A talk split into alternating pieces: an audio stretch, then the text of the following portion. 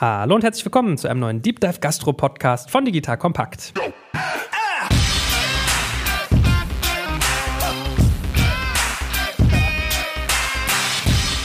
Mein Name ist Joel Kaczmarek und heute reden wir über Prozesse in der Individualgastronomie, wie ich diese angehen muss, um wirklich erfolgreich zu sein. Und wie immer, mega, mega, mega spannende Gäste habe ich heute dabei. Zum einen den lieben Volker, Volker Gläse von äh, Hospitality Digital. Der stellt sich gleich mal selber vor, genauso wie Tan Erbasch. Der ist Co-CEO eines sehr spannenden Restaurants, nämlich vom Burgeramt. Was nimmt man heute mit als geneigter Hörer? Also bleibt alle fleißig dran und teilt das mit euren Freunden und eurer Familie. Ihr werdet heute ganz viel lernen über die Individualgastronomie. Was heißt das eigentlich, sagt sagt ihr vielleicht. Das werdet ihr auch gleich erfahren und wissen. Das heißt, wir werden über Geschäftsmodelle reden, mal wirklich eintauchen in so einen Gastronomiebetrieb, wie der funktioniert. Und dann haben wir uns überlegt, ganz viel zu sagen über Prozesse und Tools. Das heißt, wir werden darüber reden, wie führe ich eigentlich so ein Restaurant erfolgreich und welche Prozesse sind da wichtig. Also um schon mal einen kleinen Vorgeschmack zu geben, sowas wie Backoffice-Strukturen, Produktionssteuerung, Einkauf, Kommunikation, Marketing, Hygiene, Abfallreduktion und, und, und. Das sind ja alles so Faktoren, über die denkt man als Gast in einem Restaurant vielleicht nicht nach, als Betreiber aber sehr wohl. So, und wir fangen mal straight an. Also, lieber Volker, ich habe ja schon angedroht, du musst dich als erstes mal vorstellen. Schön, dass du da bist. Sag doch mal ganz kurz, was du machst. Danke für die Einladung, Joel. Mein Name ist Volker Gläser. Ich bin CEO der Hospitality Digital GmbH. Wir sind Unternehmen der Metro und wir kümmern uns um den Independent Restaurateur, um den Gastronomen und wir bieten eine Fülle von digitalen Applikationen an, mit denen Gastronomen ihr Geschäft besser betreiben können. So, und ich meine, ich betrachte dich ja fast eher als Partner. Also ihr macht das ja hier auch möglich. Wir haben ja auch eine Wirtschaftskooperation als Disclaimer sehr das mal erwähnt, aber das hält uns nie davon ab, äh, kritisch zu fragen und frech zu sein. Ja, von daher äh, lieben Dank, dass ihr da mitmacht. Also es macht wirklich ganz, ganz viel Spaß mit euch. Und äh, Tan, jetzt gehen wir mal ins Eingemachte hier. Du bist ja wirklich, äh, du bist einer von den Verrückten da draußen, die ein Restaurant aufgemacht haben, nämlich das Burgeramt. Sag doch mal ein bisschen was dazu dazu. Stell dich mal vor, was ihr da tut, wie du dazu gekommen bist. Tauchen wir mal rein. Also mein Name ist Tan Erbers. Ich stelle 50 Prozent vom Bürgeramt dar quasi. Also ich bin für den äh, Marketing- und Entwicklungsteil im Bürgeramt zuständig. Und ja, wie ich dazu gekommen oder wie wir dazu gekommen sind. Mein Partner, Chevy und ich, sind Kindheitsfreunde, also wirklich von null an und haben dann irgendwann beide die Idee, also unabhängig voneinander, die Idee gehabt, mit der Gastronomie zu starten. Ich, weil ich keinen Studienplatz bekommen habe und ein bisschen Druck verspürt habe, irgendwas machen zu müssen und er wollte sich einfach selbstständig machen nach seiner Ausbildung. Und ja, so haben wir uns zusammengetan und äh, haben das Bürgeramt gemacht. Also ohne wirklich großen Plan. Ne? Es gab keinen Masterplan vorher. Okay, und äh, seid ihr damit erstmal ein bisschen auf die Nase gefallen oder hattet ihr gleich sozusagen ein gutes Händchen und seid quasi abgehoben? Nee, das ging tatsächlich also wirklich sofort äh, los. Also wir haben, glaube ich, keine drei Monate gebraucht, bis es wirklich abging. Ne? Also wir haben, es gab so ein Ranking im Tipp-Magazin, Tipp oder City, das weiß ich jetzt gar nicht mehr genau, aber ich glaube äh, im Tipp-Magazin, wovon wir gar nichts mitbekommen haben, der beste Burger Berlins.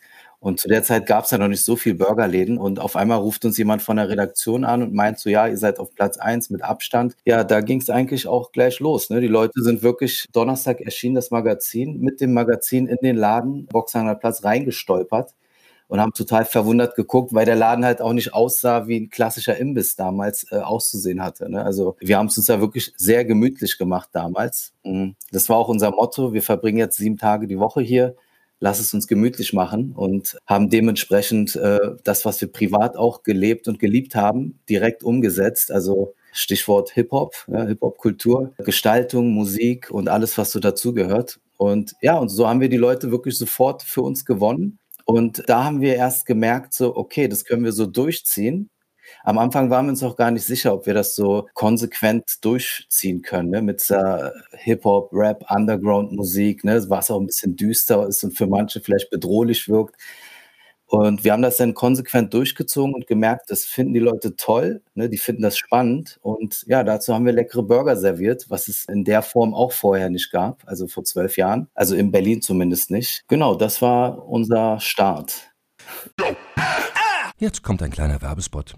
Aufgepasst. Du kennst es doch sicherlich auch. Der Frühling ist im vollen Gange, es müsste mal wieder geputzt werden oder auch ausgemistet. Also wir haben das Thema auf jeden Fall gerade, denn nach unserem großen Live-Treffen von unserem Business Club Makers and Shakers misten wir gerade unseren ganzen Keller aus und dabei gibt es auch Dinge, da habe ich gar keine Lust, die aufwendig ins Internet zu stellen, sondern suche Hilfe. Und zwar haben wir da einen spannenden Partner, den kennst du bestimmt auch schon, denn mit Rebuy kannst du deine gebrauchten Artikel, wie zum Beispiel Bücher, Musik, Filme oder Technik wie Smartphones, HiFi und vieles mehr verkaufen. Komplett stressfrei, ohne lästige lästiges Erstellen von Anzeigen und vor allem ohne stressige Kommunikation mit KäuferInnen. In nur 30 Sekunden findest du heraus, wie viel Geld du für deine Artikel bekommst und wenn ein Artikel im Lager von Rebuy angekommen ist, bekommst du das Geld ganz automatisch schon sechs Tage später ausgezahlt. Also, mach's wie wir, spar dir doch einfach das Text- und Abfotografieren deiner Schätze und besuche direkt Rebuy. Unter digitalkompakt.de slash Rebuy habe ich dir eine Weiterleitung eingerichtet und alle Infos findest du wie immer auch auf unserer Sponsorenseite unter digitalkompakt.de slash Sponsoren. Werbung Ende. Ja, guter Hinweis mit der Zeit. Also ich glaube, Volker holt uns gleich mal ein bisschen ab, sowieso zur äh, Branche sozusagen mal so einen Überblick, was Individualgastronomie eigentlich so ausmacht. Aber es war ja so ein bisschen, also es ging ja so eine Welle irgendwie durch Berlin und wahrscheinlich auch ganz Deutschland, vielleicht sogar ganz Europa. Man kannte, fand ich, irgendwie Hamburger lange als so ein Systemgastronomieprodukt. Also du bist irgendwie in den Burger King oder ins McDonalds reingegangen. In den USA gibt es noch viel mehr, so Wendy's Burger und solche Geschichten. Und es war irgendwie gefühlt so ein bisschen antiseptisch alles. Ne? Also ich habe mal gelernt, so ein McDonalds richtet seinen Laden damals zumindest so ein, dass du da nicht lange bleiben willst also sitze hart und unbequem. Das ist so wirklich rein raus, mitnehmen Kultur. Und also das ist so die eine Achse, dieses sozusagen Gemütlichkeit und Markengefühl. Und die zweite Achse gefühlt so die Qualität. Also man kannte Burger eigentlich mal so ein bisschen als pappig und es ist mittlerweile, das war ja fast verpönt. Also Hamburger war ja nichts Schickes. Mittlerweile ist es gefühlt so ein Lifestyle-Produkt. Ist das so, war das so diese Achse, in die ihr sozusagen auch reingefallen seid? Ja, das stimmt. Also bei uns war es wirklich genau andersrum. Wir haben das wirklich, also dieser Feedback der Leute hat uns wirklich so getragen. Wir waren am Anfang also wir haben erstmal alleine gearbeitet, zu zweit. Mein Schwager hat uns an den Wochenenden ausgeholfen. Und also wir haben wirklich von, ohne Übertreibung, wir haben wirklich von morgens bis morgens gearbeitet. Also waren fix und fertig. Mit vorm Laden im Auto schlafen, mal für eine Stunde. Und, und diese, dieses Feedback der Leute hat uns wirklich so viel Kraft gegeben, ne, dass die so erstaunt waren, was wir da machen. Bei uns war es genau das Gegenteil. Wir wollten nicht, dass die Leute hier ihr Essen kriegen und sofort gehen. Ne? Sondern wir haben es wirklich genossen, wenn die Leute vorm Laden abhingen und, ne, und irgendwann hat sich das so entwickelt, dass wir mit den Gästen vorm Laden gechillt haben. So, wir haben mit denen äh, was getrunken und mit den Nachbarn. Und das haben wir also wirklich, wir, wir haben immer noch Stammgäste und Nachbarn, also zu denen wir ein Freundschaftsverhältnis inzwischen haben. Ne? Also die schon vor zwölf Jahren bei uns im kleinen Laden vor der Tür abgehangen haben, die, die inzwischen alle auch Kinder haben oder äh, voll im Leben stehen. Die haben diesen Prozess mit begleitet und auch durch ihre Liebe wirklich mit dazu beigetragen, dass wir äh, weitergemacht haben. Also bei uns war es nicht irgendwie schnell Systemgastronomie, hier hast du deinen Burger, geh weiter und dann der nächste bitte. Wir haben das wirklich gefeiert auf jeden Fall, obwohl es irgendwann problematisch wurde. Ne? So kam es dann auch zu dem zweiten Laden nebenan. Also wir haben zwei Geschäfte nebeneinander, wo die ersten Bemerkungen waren, so seid ihr verrückt. Wieso macht ihr das gleiche Konzept nochmal nebenan? Hat aber funktioniert. Also das eine ist ein Restaurant, Bar und eine halt nach wie vor Takeaway. Crazy. Na, da müssen wir gleich nochmal weiter eintauchen. Vielleicht kann Volker uns ja mal so ein Stück weit abholen. Volker, wir sind ja beide so ein bisschen Business-Onkels, Digitalisierung. Also wir nehmen vielleicht auch mal harte Zahlen irgendwie in die Hand gerne. Wie, wie betrachtest du diesen Markt? Also wir können ja einmal sozusagen Burger als Geschäftsmodell mal ein Stück weit betrachten, aber bevor wir das tun, vielleicht auch mal so Individualgastronomie gegenüberstellen zu Systemgastronomie. Also wo fängt das eine an, wo hört das andere auf? Ja, sehr gerne. Also zum Thema Individualgastronomie Individualgastronomie, lass mich mal sagen, Individualgastronomie ist eigentlich ein Kulturgut. Wenn wir uns das mal anschauen, wenn wir die Geschichte jetzt von Tan gehört haben, das ist ja eine ganz typische. Da steht ein Unternehmer für sein Konzept, für seinen Laden, der gibt mir als Gast mal das Gefühl des ja, Willkommenseins, da habe ich eine Vertrautheit, da gehe ich mit meinen Freunden hin. Das ist halt das Restaurant meiner Wahl um die Ecke, mein Italiener oder mein Burgeramt um die Ecke. Und da will ich ein gutes Gefühl haben, da will ich Spaß haben. Und so wie der Tan das beschrieben hat, dass, Tan, dass ihr da mit euren Gästen was getrunken habt vorm Laden, das macht alles die Atmosphäre aus. Dafür steht Individualgastronomie. Und wenn wir uns das mal anschauen, wir haben äh, Individualgastronomen in Deutschland, wir haben 180.000 Betriebe, die halt für dieses, sag mal, Stück Kultur sorgen. Und wir haben, ich glaube, so rund 50 Milliarden Euro Umsatz, anderthalb Millionen Arbeitnehmer in dieser Branche. Wenn wir da sagen, so ein Buzzword der vergangenen Monate, äh, das ist systemrelevant, würde ich so sagen. Und auf der anderen Seite haben wir dann die Systemgastronomie, die, also Joel, weil du sagst Business Onkels, naja, die sind halt zentral geführt. Da gibt's ein klares Konzept dahinter, formatiert, würde ich mal sagen. Ja, Das ist alles sehr prozessorientiert. Ich sage gar nicht, dass das äh, schlecht ist oder nicht so gut ist wie das andere, aber es ist ein ganz anderes Konzept, das eben eher auf ja, Multiplikation ausgerichtet ist. Und ich glaube, der Deutsche Hotel- und Gaststättenverband sagt, du musst mindestens drei Läden haben, die eben zentral geführt geführt sind, prozessorientiert geführt sind, sodass du dann von Systemgastronomie sprechen kannst. Äh, der Markt ist kleiner als äh, der andere. Der Markt der Individualgastronomie, hier reden wir, glaube ich, so in Deutschland so 14,5, 15 Milliarden Euro Umsatz, 20.000 Betriebe in etwa. Das ist natürlich immer noch groß und das, auch das ist äh, natürlich ein riesiger Arbeitgeber, sozusagen das Thema Systemgastronomie. Aber die Unterschiede sind hier ja ganz klar. Und wenn wir jetzt mal zugehört haben, wie Tan sein Geschäft geschildert hat, das ist ja sag mal, voller Hingabe und Liebe. Ne? Und das ist halt das, was für mich Individualgastronomie halt zu etwas ganz Eigenem macht ähm, und das natürlich seine Kunden findet, seine Freunde letztlich findet. Ich glaube, das könnt ihr bei euch klar so sagen und auch sehen. Ne? Und diese Verknüpfung mit der Hip-Hop-Szene, das finde ich natürlich in einer der Ketten, die wir alle kennen, nicht. Und darauf ist es auch nicht ausgerichtet. Und darum ist es so anders. Und das fühlt sich dann in der Tat eher ein bisschen antisemisch skeptisch an. Ne? Ich glaube, äh, eins vielleicht noch dazu, dieses Thema Individualgastronomie in Deutschland und Europa ist was ganz Typisches. Da haben wir in etwa so 20 bis 30 Prozent Systemgastronomie nur in Anführungsstrichelchen. Aber es ist genau andersrum, wenn man das mal mit Amerika vergleicht. Und da sind es 80 Prozent System. Und das ist, glaube ich, etwas typisch deutsches, europäisches. Und darum, ich sage es nochmal, das ist für mich echt ein Kulturgut. So würde ich es unterscheiden wollen. Aber in der Tat, ich glaube, USA ist halt auch so ein großer homogener Markt. Da kann man viel quasi mit einem, einem einheitlichen Konzept durchgehen. Also gefühlt, klar, ist jetzt Mainz schon wieder anders als Berlin und so, aber Deutschland auch nochmal ganz krass anders als Frankreich oder Italien. Aber äh, Tan, dann habe ich ja gelernt, du hast quasi schon 66 Prozent auf der Habenseite, um Systemgastronom zu sein. Also denkst du auch an diesen Komponenten, dass du sagst, ich mache da jetzt ein Franchise zum Beispiel draus, jetzt will ich hier irgendwie, keine Ahnung, Neukölln, Kreuzberg, Schöneberg, die Berliner Bezirke erobern, dann gehe ich nach Köln, Hamburg, München Denkst du in solchen Dimensionen? Also das ist ein wirklich großes Thema zwischen mir und meinem Partner. Also wir sind uns da im Großen und Ganzen schon einig, so dass wir dieses Individuelle, was wir bei uns im Laden leben, beibehalten wollen. Und auf diesen Kompromiss konnten wir uns lange nicht einigen. Und inzwischen Ne, also sehr spät, nach zehn Jahren haben wir es geschafft. Also jetzt sind wir im zwölften Jahr. Und ja, ich glaube, dass wir, also wir haben in der Schublade auf jeden Fall gute Pläne und Ideen, das zu vereinen. Also die Vorteile der Systemgastronomie äh, verbunden mit den Vorteilen der Individualgastronomie. Wir haben ja auch vor fünf Jahren in Trier ein Burgeramt eröffnet und ist halt in Trier, also zählt das seit fünf Jahren auch zu den Top drei Läden immer. Und also bei TripAdvisor und Google. Und der Laden hat Merkmale vom Burgeramt Berlin, lebt auch das gleiche Konzept, aber es wirkt ganz anders durch den Betreiber, der, also es ist kein Franchise-Nehmer, sondern in, Partnerschaft haben wir das gemacht. Und der Partner in Trier, Benny, der der bringt da halt einfach sein eigenes Wesen damit rein in dieses Geschäft. Also, und das spürst du, wenn du da essen bist oder dich mit ihm unterhältst, ne? Also auch mit den Mitarbeitern, da ist eine ganz andere Atmosphäre als bei uns in Berlin. Ja, also der, die Idee ist da und immer mehr. Und dank dieser äh, Digitalisierungsthemen, äh, mit denen wir uns ja seit zwei Jahren wirklich intensiv beschäftigen, und was uns unglaublich viele Vorteile gebracht hat, wird das nochmal erleichtert. Ne? Also die Entscheidung wurde uns quasi abgenommen dadurch. Und was du gerade angedeutet hast, ihr habt so Ideen, wie man quasi den Spagat zwischen ich will individuell sein und trotzdem systemisch quasi auftreten. Kannst du mal so ein bisschen quasi deine geheime Schatztruhe, soweit du es kannst, aufmachen, dass vielleicht auch andere, die jetzt zuhören, sagen, ah, okay, das kann man davon lernen. Wie würdest du das angehen? Ja, also es ist jetzt kein großes Geheimnis, kann man ja auch selber drauf kommen, glaube ich.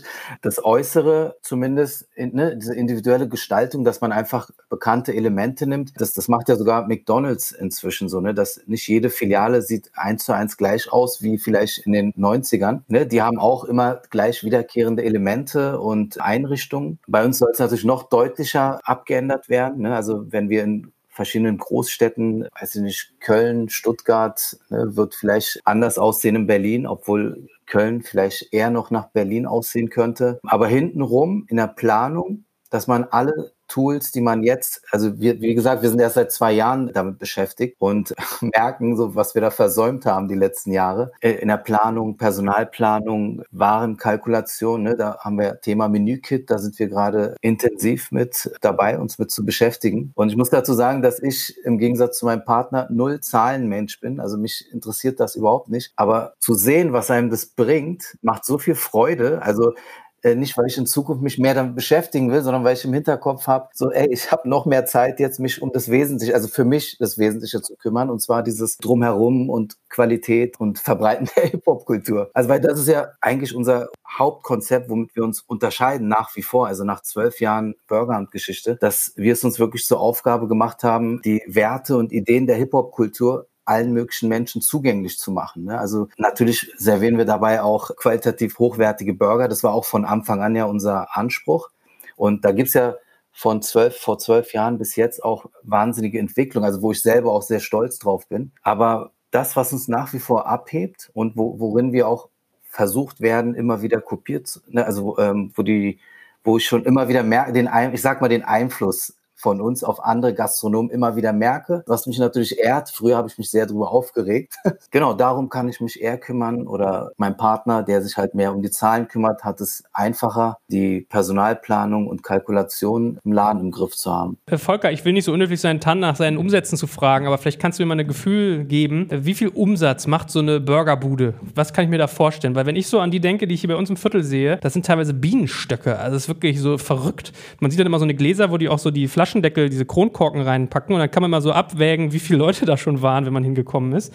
Kannst du mal so ein grobes Gefühl geben, was man da ungefähr rechnet? Ja, das ist ganz unterschiedlich. Das ist ganz, wirklich ganz unterschiedlich von Individualgastronom zu Individualgastronom. Wenn du sagst, von Burgerbude zu Burgerbude, die, die du da siehst, äh, sind sicherlich im Bereich zwei Millionen plus im Jahr. Ich glaube, das kann man mal sagen. Und das ist auch äh, eine Größe, glaube ich, die man mal als Basis überhaupt ansetzen muss, wenn man ein Geschäft betreiben will und vor allen Dingen erfolgreich betreiben will und auch so betreiben will, dass man es ausbauen kann. Das Entscheidende äh, dabei ist ja aber eigentlich viel mehr, was bleibt denn hängen? Und der Tan hat das eben ganz gut beschrieben. Und was ist eigentlich das ganz Entscheidende dabei? Das Entscheidende dabei, dass ich als Gastronom zum ersten Mal einen Überblick darüber bekomme, sag mal, welche Kosten habe ich eigentlich auf der, auf der Einkaufsseite und was bleibt denn dann eigentlich hängen und viel wichtiger, wie kann ich das eigentlich optimieren? Und weil es ist nichts Außergewöhnliches, einen Laden zu haben, einen Millionenumsatz zu machen und trotzdem nicht in den grünen Zahlen zu sein, äh, wenn ich halt, sag mal, dieses gewisse Gleichgewicht zwischen Wareneinsatz, äh, Personal, Miete, wenn ich das nicht hinbekomme, alles ungefähr so in so einem Bereich 30 Prozent äh, plus minus in den einzelnen Bereichen. Wenn ich das nicht hinstellen äh, kann, weil ich mich nicht damit beschäftigt habe, äh, dann wird das eben sehr, sehr eng. Solche Geschäfte können, wenn sie mit der Hingabe, sage ich jetzt mal, betrieben werden, wie, wie der Tan und äh, sein Partner das machen und sein Nähpartner das machen, äh, natürlich Umsätze generieren. Aber ich glaube, das Allerwichtigste auch in diesen Zeiten, gerade in diesen Zeiten jetzt, Corona und was jetzt folgt, ist einen Überblick darüber zu haben, wie steuere ich das denn eigentlich? Und wir sehen das so häufig, wir hören das so häufig, dass die digitalen Tools sehr schön helfen können dabei. Und viele unserer Kunden nehmen eigentlich über ein digitales Tool zum ersten Mal Einblick so richtig in ihr Zahlengerüst.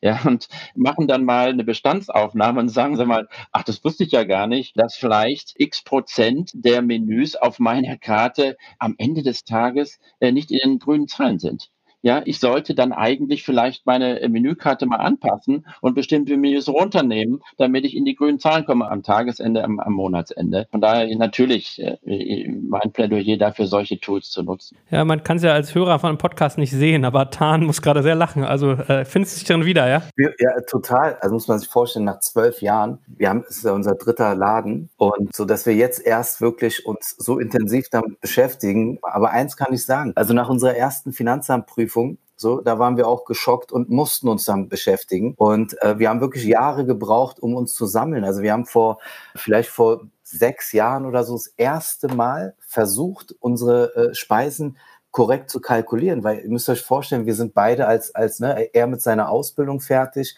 ein bisschen gejobbt, ich mit dem Abi fertig, wollte irgendwie studieren, haben dann die Preise natürlich Pi mal Daumen kalkuliert. So, ne, was würde man als Student dafür zahlen? Also was würde man selber zahlen? Und unser Anspruch war es ja auch, eine gute Qualität anzubieten. Ne? Was ist zu der Zeit das Beste gewesen, was es gibt? Und wir wollten besser sein.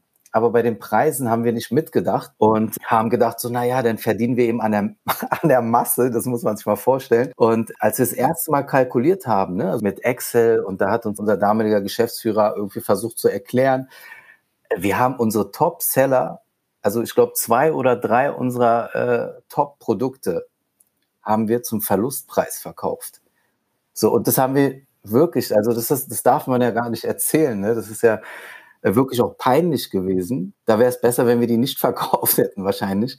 Wir hatten das null im Blick, ne? genauso wie mit Personalplanung. Ne? Da, da benutzen wir auch ein äh, tolles Tool. Damit haben wir auch angefangen, glaube ich, Thema Digitalisierung mit Frag Paul. Und da haben wir auch noch nicht alles ausgeschöpft. Ne? Das wäre dann das nächste, wo wir uns gerne reinknien würden. Und da ist auch jeder vom Personal ne, gekommen und gegangen, wann er wollte. Es ist schön, ein freundschaftliches Verhältnis mit Mitarbeitern und Gästen zu haben. Aber so einige Grenzen mussten wir dann auch ziehen. Ne? Und unsere Lehre aus all dem. Vielleicht darf ich zu Frag Paul mal äh, eins sagen, äh, Joel. Das ist so ein Tool, äh, mit dem ich dann eben beginnen kann, meine Personalplanung zu machen über unterschiedliche Schichten hinweg in in meinem Restaurant. Und wir haben des häufigeren äh, Gespräche mit Gastronomen, die dann sagen, jetzt habe ich mal einen Überblick darüber, wer für mich eigentlich wann arbeitet. Also am Ende des Tages muss der Laden eben Gewinn abwerfen, sonst kannst du ihn eben nicht betreiben. Ja, kannst du ja vielleicht mal einen Satz zu sagen. Äh, ich glaube, die Zahl von Gastronomen, die in den ersten fünf Jahren pleite gehen, ist sehr, sehr hoch. Und was ich so gelernt habe,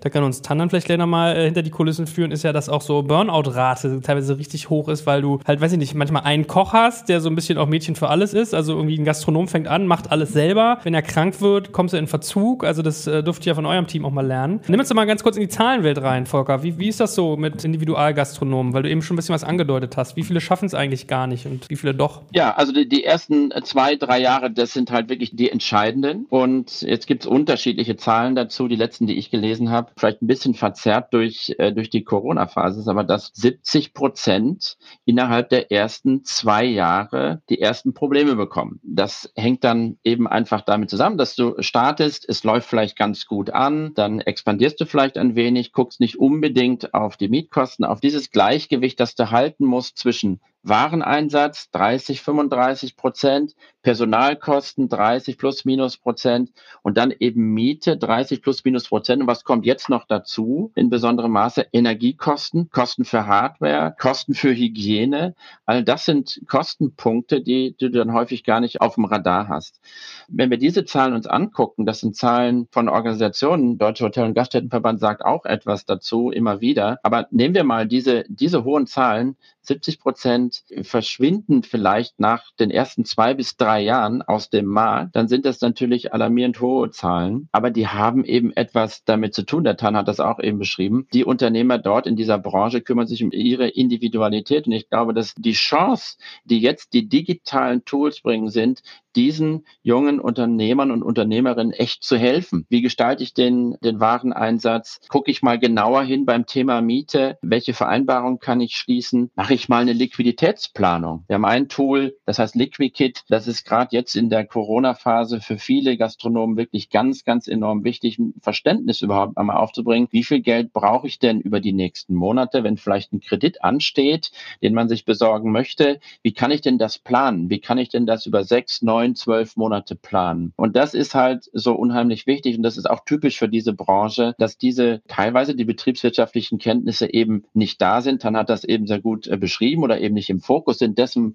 worum man sich kümmert und kümmern muss den ganzen Tag. Wenn du so einen Laden am Laufen hast, dann ist der Tagesrhythmus ja klar beschrieben. Ne? Du kümmerst dich um deinen Laden und brauchst im Optimalfall halt dann jemanden, der sich um Zahlen kümmert, der sich um künftig um die digitalen Tools kümmert, sich ein bisschen reinarbeitet. Wie hast du das eigentlich geschafft, dann, dass ihr da nicht ausgebrannt seid? Wenn du irgendwie vom Auto, im Auto schläfst, vom Laden kampierst, du bist, wenn du ausfällst, steht der Laden still. Wie schafft man da irgendwie diese kritischen Jahre zu überkommen? Also ich habe vor vier Jahren tatsächlich echt einen äh, miesen Burnout gehabt. Also da habe ich mich auch zwei, drei Monate zurückgezogen. Ja, also ich habe es nicht geschafft, im Burnout zu entkommen. Es war wirklich eine ziemlich harte Zeit. Das war wirklich nach dieser Finanzamtprüfung, ne, wo wir versucht haben, Antworten zu finden. Wie konnte das passieren und wie sind wir da reingeraten?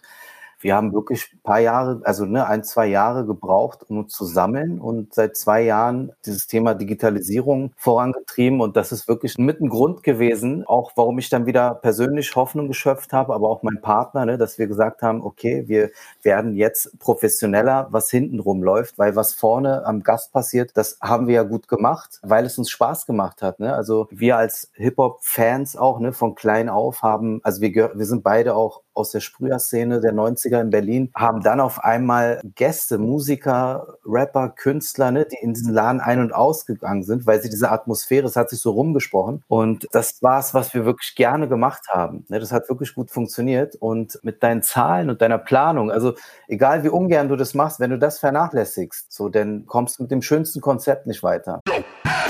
Jetzt kommt ein kleiner Werbespot. Aufgepasst! Heute möchte ich dir unseren Partner Pendo vorstellen.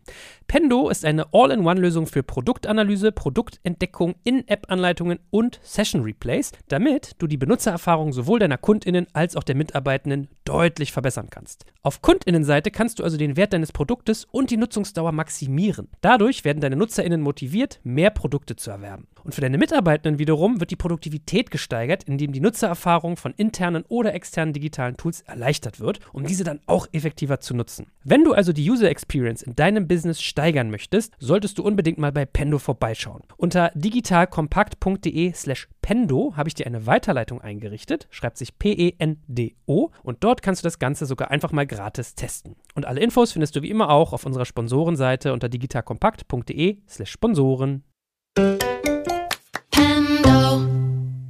Werbung Ende. Also da können wir uns ja mal jetzt rüberhangeln zu den Tools auch langsam.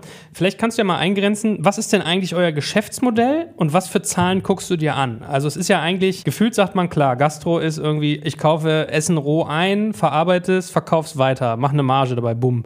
Aber ich glaube, es ist bei euch noch ein ganzer Ticken mehr. Von daher, Geschäftsmodell, wie sieht das aus und welche Zahlen, auf was guckt ihr? Also das Geschäftsmodell ist, was ich, was ich vorhin auch gesagt habe, wirklich ganz stur. Wir sehen uns als, wie sagt man, Hip-Hop-Aktivist. Also wir versuchen wirklich die Hip-Hop-Kultur in, in allem, was wir machen, auszuleben. Das hat Volker vorhin ja auch angesprochen. Wir haben ja auch einen äh, Merch-Store, aber wir haben auch Events, früher große Konzerte veranstaltet, dann Album-Pre-Listenings mit Künstlern im Laden mit Sennheiser zusammen. Die haben das gesponsert beziehungsweise mitorganisiert. Und ja, und dazu halt wirklich, wirklich gute Burger. Also wenn ich sage gute Burger, heißt es nicht irgendwie, hey, äh, wir nehmen jetzt nur gutes Fleisch und gutes Brot, sondern haben wirklich damals auch versucht zu gucken, was können wir anders machen? Was gab es damals? Und ich glaube, wir waren wirklich die ersten, also wie gesagt, auch zumindest in Berlin, die so Sachen wie Halloumi, Erdnussburger äh, oder irgendwie gegrilltes Gemüse auf Burger gepackt haben, ne? was ja dann auch wirklich unendlich oft kopiert wurde in Berlin.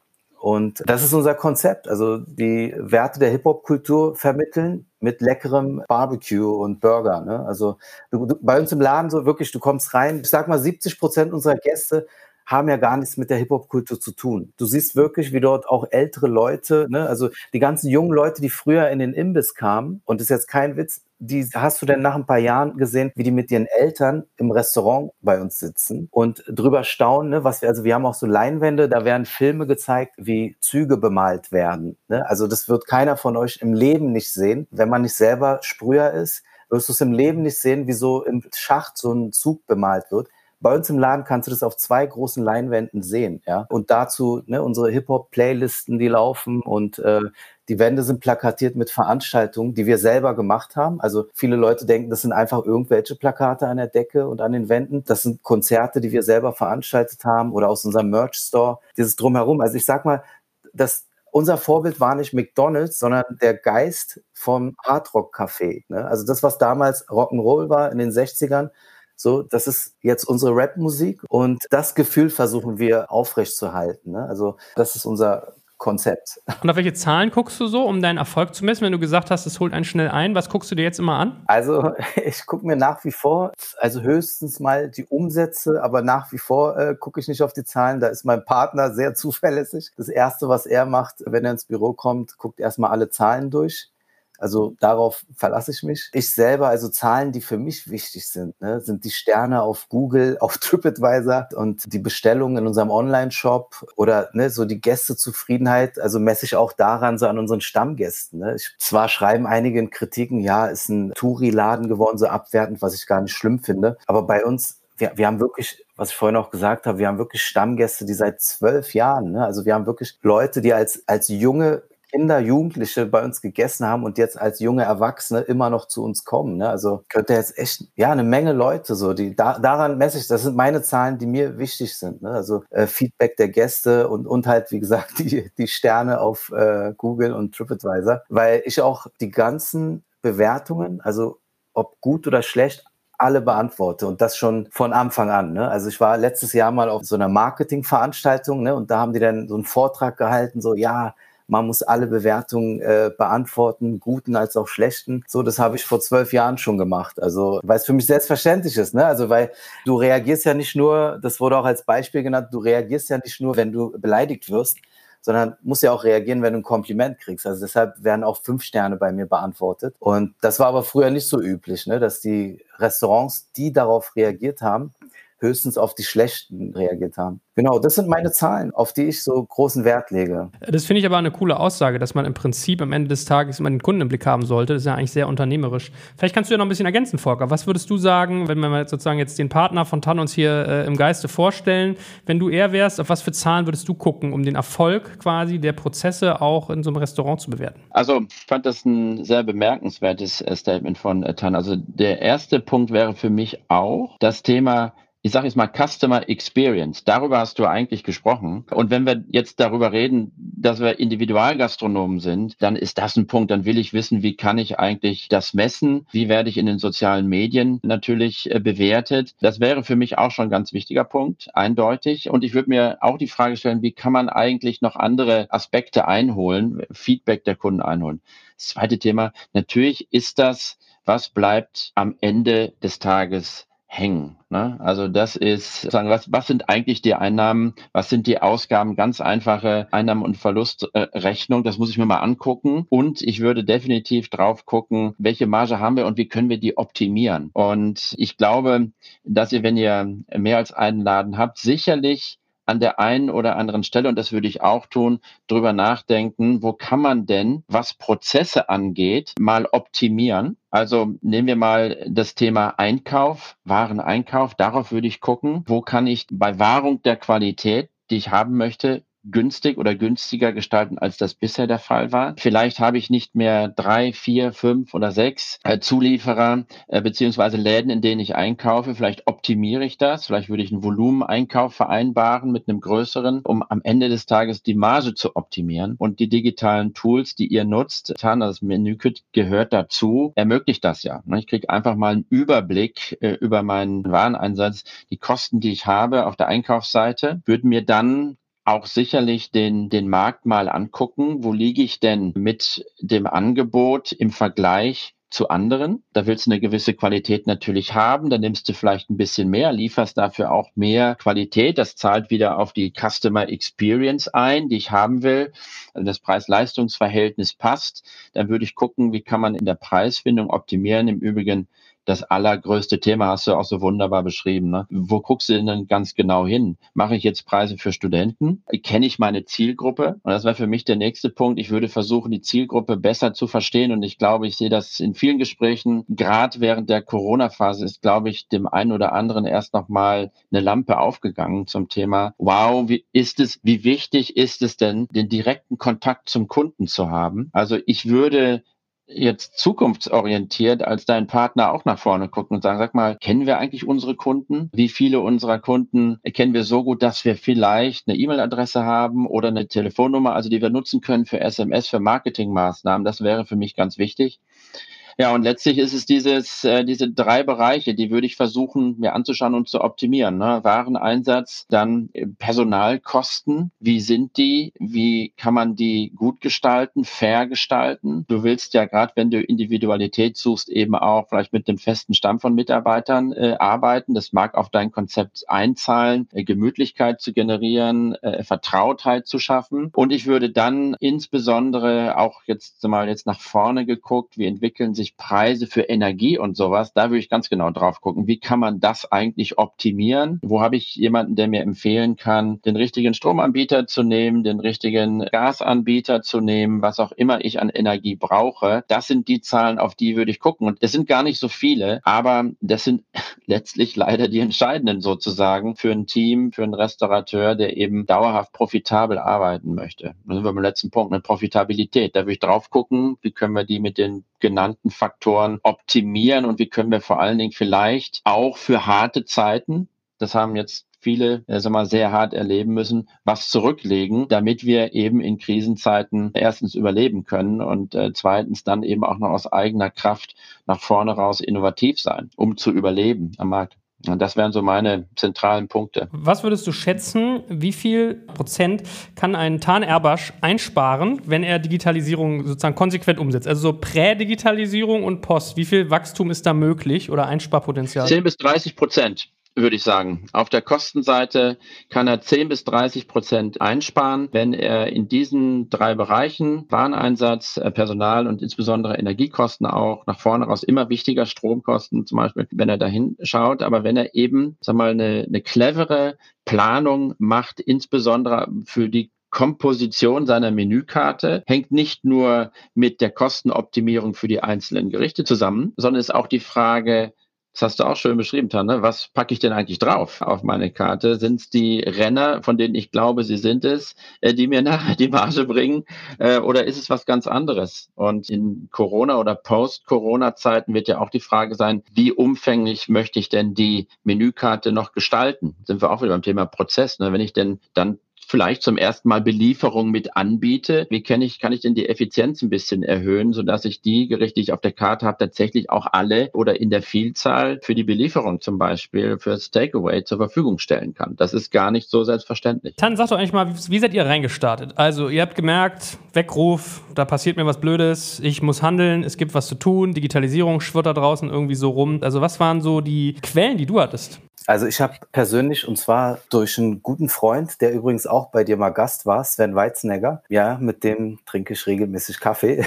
Und er war... Der hört eigentlich Techno, dachte ich, und nicht Hip-Hop. Nee, aber wir sind Nachbarn. Und der hat mir das so wirklich, ja, der, der hat mich überhaupt auf dieses Thema gebracht, ne, ja, du musst das machen, du musst jenes machen, ne, hat dann aufgezählt, organisier dich, ne, und äh, zeigt euch ein bisschen auch als Founder. Und es war mein Partner und mir war das auch total fremd, so, ne, uns selber irgendwie ein bisschen im Vordergrund zu stellen und äh, oder als die Macher zu präsentieren und auch ne, ganzen Apps. Äh, ich konnte damit nichts anfangen. Und er war wirklich, muss ich sagen, sehr geduldig und hat mir das dann auch mal alles erklärt und immer wieder neue Tipps geschickt. Da habe ich angefangen, privat, ne, so erstmal meinen, meinen normalen vorinstallierten so Kalender, Notizen, also ganz einfache Sachen zu nutzen, so als To-Do-Liste dann äh, wegen meinen Ideen, der meinte auch so, ey, mach mal Step by Step, weil ich ständig tausend Sachen gleichzeitig machen will. Hat er mir Evernote, genau, Evernote hat er mir empfohlen. Und das war wirklich, ich glaube, da ging mein Herz auf für Digitalisierung, weil ich gemerkt habe, dass da einem nichts verloren geht. Ne? Ich habe vor zwei, drei Wochen mal in meinen Evernote-Dateien geguckt,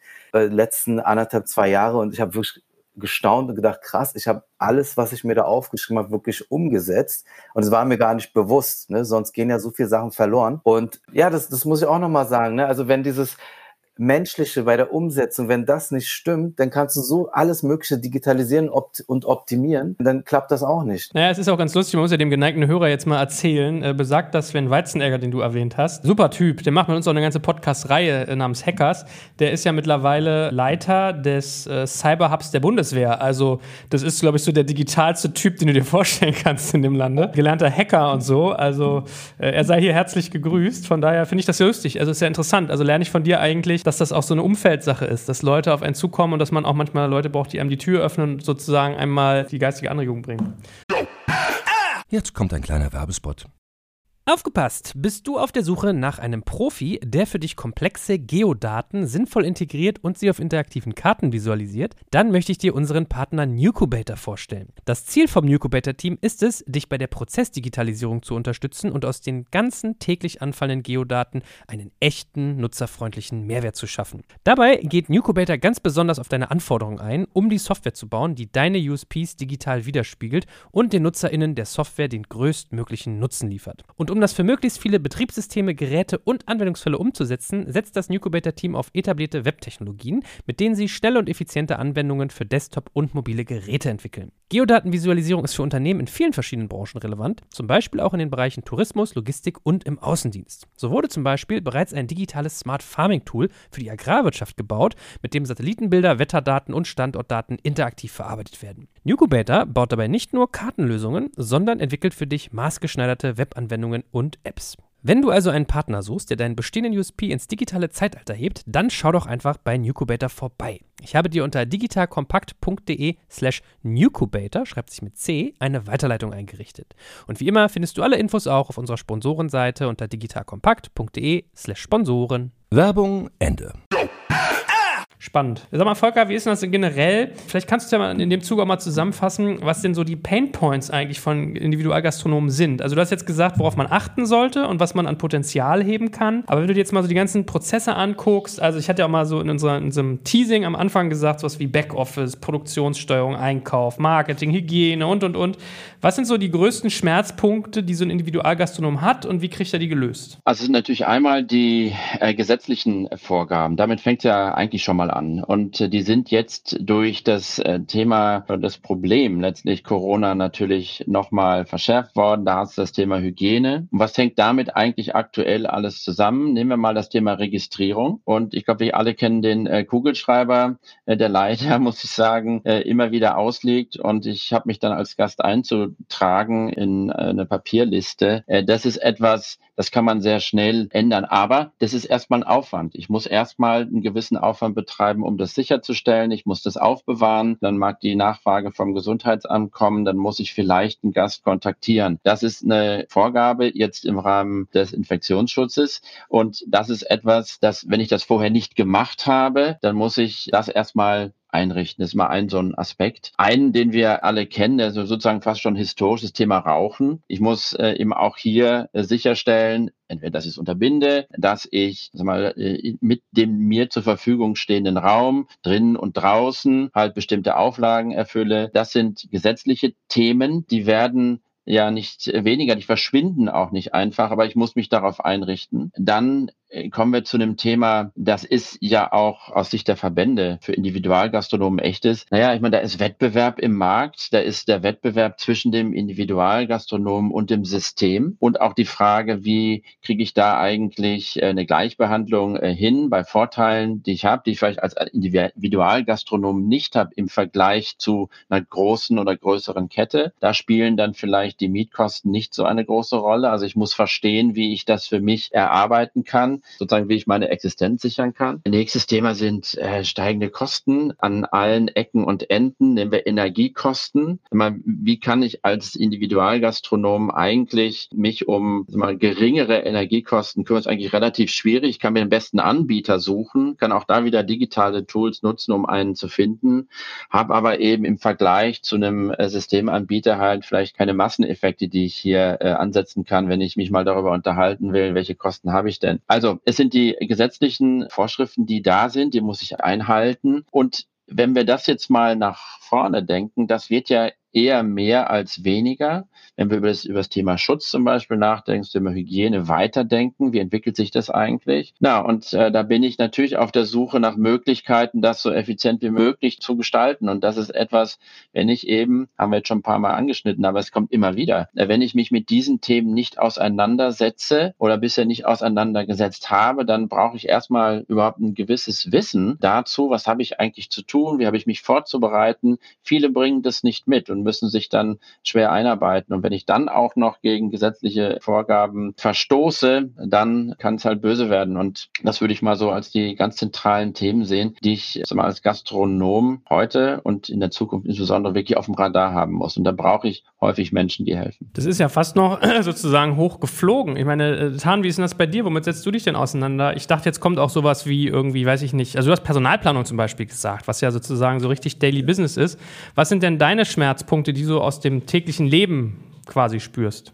Also ja, das Personalthema ist auf jeden Fall eins der anspruchsvollsten Themen, weil man ist ja dann gleichzeitig auch Sozialarbeiter für die vor allem jungen Leute, die dann äh, bei einem arbeiten. Da kannst du schön planen mit Frag Paul, aber wenn dann es an der Zuverlässigkeit oder äh, an der Einstellung scheitert, dann hat man nach wie vor ein Problem. Ne? Das haben wir jetzt aktuell irgendwie gerade, also zu ganzen Corona-Zeit jetzt äh, gemerkt. Ne? Da sind einige, die extrem motiviert sind und einige, die total demotiviert sind wegen den ganzen Umständen, ne, mit denen man sich auch privat auseinandersetzen muss. Und da muss man dann irgendwie den Leuten auch ein bisschen Mut machen oder ja, Verständnis haben, aber andererseits muss das Geschäft irgendwie auch weiterlaufen. Ne? Das ist gerade so ein ganz extremer Spagat. Ne? Also das ist übrigens auch so ein sehr wichtiger Wert bei der Bemessung von äh, Erfolg, was du vorhin gefragt hattest, auf welche Zahlen ich achte. Zum Beispiel die Personalfluktuation. Darauf kannst du auch mit keinem Tool wirklich Einfluss nehmen, dass es, du kannst damit die Arbeitsumstände erleichtern oder angenehmer machen, ne, damit die Leute so wenig wie möglich, ja, es klingt jetzt total blöd, aber so, die Arbeit ein bisschen so idiotensicher formen, aber dann, ja, es ist, weiß gar nicht, wie ich das äh, beschreiben soll. Das, das ist wirklich ein großes Thema. Also es hat uns auch tatsächlich letztes Jahr unsere, durch unsere Expansionspläne einen kleinen Strich durch die Rechnung gemacht. Also von der Motivation her. Wir haben normalerweise, also im Schnitt haben wir wirklich Leute, die sehr lange bei uns immer sind, die dann, wenn sie aufhören, durch entweder Studium beendet oder aus irgendwelchen anderen Gründen äh, verlassen. Also wir haben nach wie vor Leute, die seit 10, 12 Jahren bei uns sind, also von Anfang an. Aber das ist so bei uns so glaube ich, die härteste Aufgabe, jeden Tag die Leute zu motivieren. Also es sind ja auch Menschen mit Gefühlen und äh, Interessen ne? und äh, die lässt es ja auch nicht kalt, was außerhalb des Geschäftes passiert, also aktuell auch. Ja, ich ertappe mich mal dabei, als Geschäftsführer ist man immer in der Meinung, so das eigene Business ist das Tollste von der Welt und muss den Leuten irgendwie im Mittelpunkt stehen und man merkt immer, nee, ist gar nicht so. Für manche ist es einfach auch ein Geldverdienen-Zweck äh, nur, ne? Von daher kann ich mir vorstellen. Ja, also da, da kann ich sagen, dass wir wirklich und das war, das ist auch übrigens einer unserer, äh, würde ich mal sagen, wichtigsten Erfolgsfaktoren schon immer gewesen, dass wir wirklich Leute haben, die dieses Konzept auch lieben. Also wir haben wirklich auch Leute, die sich hartnäckig immer wieder beworben haben äh, und bei der Bewerbungsmappe sich dann so Mühe gegeben haben, äh, so viele Themen aus dem Hip-Hop mit einfließen zu lassen. Und ähm, das ist gar nicht so das Problem. Das Problem ist wirklich also wie gesagt, aktuell jetzt in dieser Corona-Zeit, diese depressive Stimmung gerade, dieses Nicht-Wissen, wie sich die Dinge weiterentwickeln, das lässt schon niemanden kalt, was gerade so läuft. Aber ist ja cool, dass es euch so gelingt. Also ich habe in meinem Team auch extrem Glück, aber ich merke immer, man brennt so für seine Sache und dann muss man immer mal wieder so den, den Marktcheck machen. Habt ihr denn bei euch eine Roadmap, dass du sagst, hey, äh, weiß ich nicht, wir nehmen uns jetzt Personalplanung vor, dann machen wir Menüplanung, nächstes Jahr ist irgendwie, weiß ich nicht, Abfallreduktion oder Verderbequote dran. Habt ihr sozusagen dann einen Plan mittlerweile?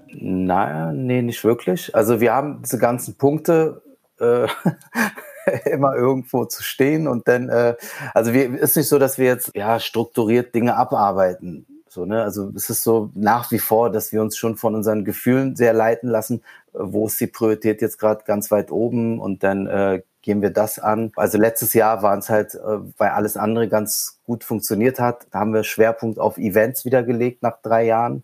Nee, haben wir nicht wirklich. Also jetzt keine konkreten Themen, die wir nacheinander abarbeiten. Volker, äh, wie ist so, wenn du mal vielleicht den, den, Groß, den Blick ein bisschen größer auch machst? Also wir haben jetzt natürlich sehr viel so über das individuelle Beispiel gesprochen, aber wenn man jetzt mal sagt, eure Aufgabe ist, so eine ganze Branche zu digitalisieren, wo Tan sagte, wow, die sitzen da manchmal und den schlottern die Knie auch, weil man hat halt keine Berührung und hat man Berührungsängste. So, wie geht ihr dran? Also wie modernisiert ihr so eine ganze Branche, wo man vermuten muss, dass es oft nicht so die One-Size-Fits-All Geschichte gibt. Ja, das ist so. Das ist nicht one size fits all. Was wir machen, wenn wir neue Tools entwickeln, dann sprechen wir mit sehr, sehr vielen Gastronomen über ihren Arbeitsalltag und äh, fragen, wo könnten denn digitale Tools überall helfen? Ich glaube, wir können sagen, dass die äh, Tools, die wir äh, heute anbieten, mit Gastronomen zusammen entwickelt wurden und auch weiterentwickelt werden. Und wenn wir da mal drauf gucken, welche ganz entscheidenden Themen sind das eigentlich? Also das fängt an bei zum Beispiel scheinbar banalen Themen wie Tischreservierung. Wie setze ich das eigentlich auf? Das war für uns eins der allerersten Themen. Okay, dann gibt es da vielleicht ein Tool, über das ich eine Tischreservierung machen kann, aber wie bekomme ich denn da Traffic drauf? Wie werde ich denn bei Google äh, gelistet? Was muss ich denn an meiner Website machen? Also es sind solche Themen, die wir, die wir anfassen. Da, da stellen wir Tipps zusammen auf unseren Webseiten, versuchen wir die Tools so einfach wie möglich zu gestalten, das Feedback der Gastronomen hinzubekommen. Also auch da priorisieren wir uns und orientieren uns also an den wirklich wichtigsten Themen, die ich brauche, um mein Tagesgeschäft äh, zu organisieren. Ja? Ein Thema, das heute da ist, hatten wir eben kurz angeschnitten, aber Check-in. Wie mache ich denn das jetzt? Also da so ein Quick-Response-Element auf den Tisch zu stellen, da kommt einer rein mit dem Handy, hält das drauf und ist dann registriert und ich muss dann eben nicht mehr den Kugelschreiber auslegen und eine Papierliste und die dann nachher abheften und vielleicht finde ich sie im Zweifel auch gar nicht wieder, wenn ich sie brauche. Also wir, wir gucken wirklich auf die Nöte, die da sind und haben die Apps, die wir entwickelt haben, äh, daran auch orientiert. Das sind also erstmal die Basics, die ich haben muss. Und dann kommen wir eben und hangeln uns hin äh, letztlich zum Geschäft Geschäftsmodell, zum individuellen Geschäftsmodell. Und da gibt es ein paar Themen, die sind für alle gleich. Ne? Das ist eben das Thema, wie kann ich meine Karte optimieren? Was nehme ich vielleicht raus? Also diese Tools, die wir da entwickelt haben, kommen aus der täglichen Not im Tagesgeschäft. Und Not, damit meine ich Zeitmangel. Wir haben eben vom TAN gehört, äh, Mitarbeitermangel. Wie kriege ich das eigentlich alles unter einen Deckel? Und äh, so sind wir, so sind wir vorgegangen. Und das ist für eine Branche, die nicht, ich sag mal, von Natur auf digital ist, natürlich ein äh, Akt. Und wir sind nun auch schon seit drei, vier Jahren unterwegs und sehen, wie teilweise ja wirklich schwierig das ist, Überzeugungsarbeit zu leisten für die digitale Digitalisierung dieser Branche. In dieser Branche, im Gespräch mit dem Gastronom, natürlich ist eine Tendenz da zu sagen, ach, das habe ich schon immer so gemacht und weiß ich jetzt nicht, ob ich diesen digitalen Firlefanz wirklich brauche, läuft doch. Und wenn es gut läuft, ist der Laden voll und dann ist alles gut. Gedankenstrich ist eben nicht, kann nicht sein, wenn wir uns die Zahlen angucken, die wir eingangs gehört haben. Ne? Wenn so und so viele eben nach zwei Jahren, wenn mehr als die Hälfte nach zwei Jahren Probleme bekommt, vielleicht zumachen muss, dann passt eben irgendwas in der individuellen Planung nicht. Und wir versuchen also wirklich im Individualgespräch von Gastronom zu Gastronom über in unserem Fall die Verkaufsmitarbeiter der Metro, die in täglichem Kontakt stehen, äh, diese, ich sag mal jetzt Entwicklungsarbeit, digitale Entwicklungsarbeit zu leisten. Aber das ist ein sag mal, sehr personalintensives Geschäft auch auf unserer Seite und das ist ein Geschäft, da brauchen auch wir Leute, die sich begeistern können für diese Branche und äh, die ein Verständnis dafür haben, dass das eben nicht einfach äh, so passiert, schon gar nicht nach vorne raus in der Zukunft dass mein Restaurant, sag mal, Gewinn abwirft. Hervorragend. Ich glaube, das war ein schöner praktischer Ritt, dass man mal so die Gefühlswelt und das irgendwie, was, was einen eigentlich umgibt als Individualgastronom live erlebt. Und würde mich wundern, wenn jetzt bei Tans Ausführungen nicht auch der ein oder andere, der zugehört hat, einen wässrigen Mund gekriegt hat. Also ich sehe hier äh, Halloumi-Burger mit Erdnusssoße und Co. Kann man sich ja jetzt sozusagen nach seinem Podcast-Konsum mal gönnen bei euch. Wo, wo, welche Straße? Boxhagener Platz hast du gesagt, ne? Achso, genau, in Friedrichshain, äh, Boxhagener Platz, genau. Gut, ihr liefert ja auch, von daher. ja, wir liefern auch. Also auch seit Corona.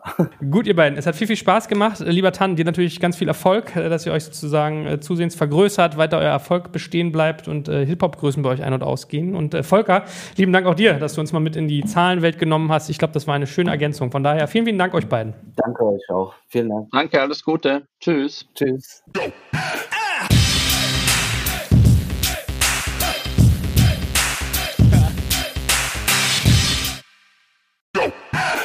Jetzt kommt ein kleiner Werbespot. Aufgepasst! Heute gibt's Werbung in eigener Sache. Wir wollen dich nämlich besser kennenlernen, weil viele hören Woche für Woche unseren Podcast und dabei wissen wir gar nicht immer, wer genau diese Leute sind. Und natürlich wollen wir ja aber wissen, wer du bist, um unseren Inhalt auch an deinen Interessen ausrichten zu können. Und um das zu ändern, habe ich eine Umfrage vorbereitet. Dort kannst du uns erzählen, wer du bist und wofür du dich interessierst. Und was du davon hast, naja, ich meine, je besser wir dich kennen, desto besser können wir unseren Podcast an deine Bedürfnisse anpassen. Und dann spreche ich auch keine Werbung mehr für Penispuppen und Online-Casinos ein, wo dich womöglich ganz andere Dinge interessieren. Nein, kleiner Spaß und trotzdem, du tauschst fünf bis zehn Minuten deiner Zeit gegen viele Stunden noch bessere Unterhaltung und Tiefenwissen in der Digitalwirtschaft. Klingt für mich nach einer Win-Win-Situation und geh doch also daher mal auf die Seite digitalkompakt.de/slash Umfrage. Fülle diese nach bestem Wissen und Gewissen aus und freue dich in Zukunft auf noch besseren Content auf Digital Kompakt. Ende der Werbung.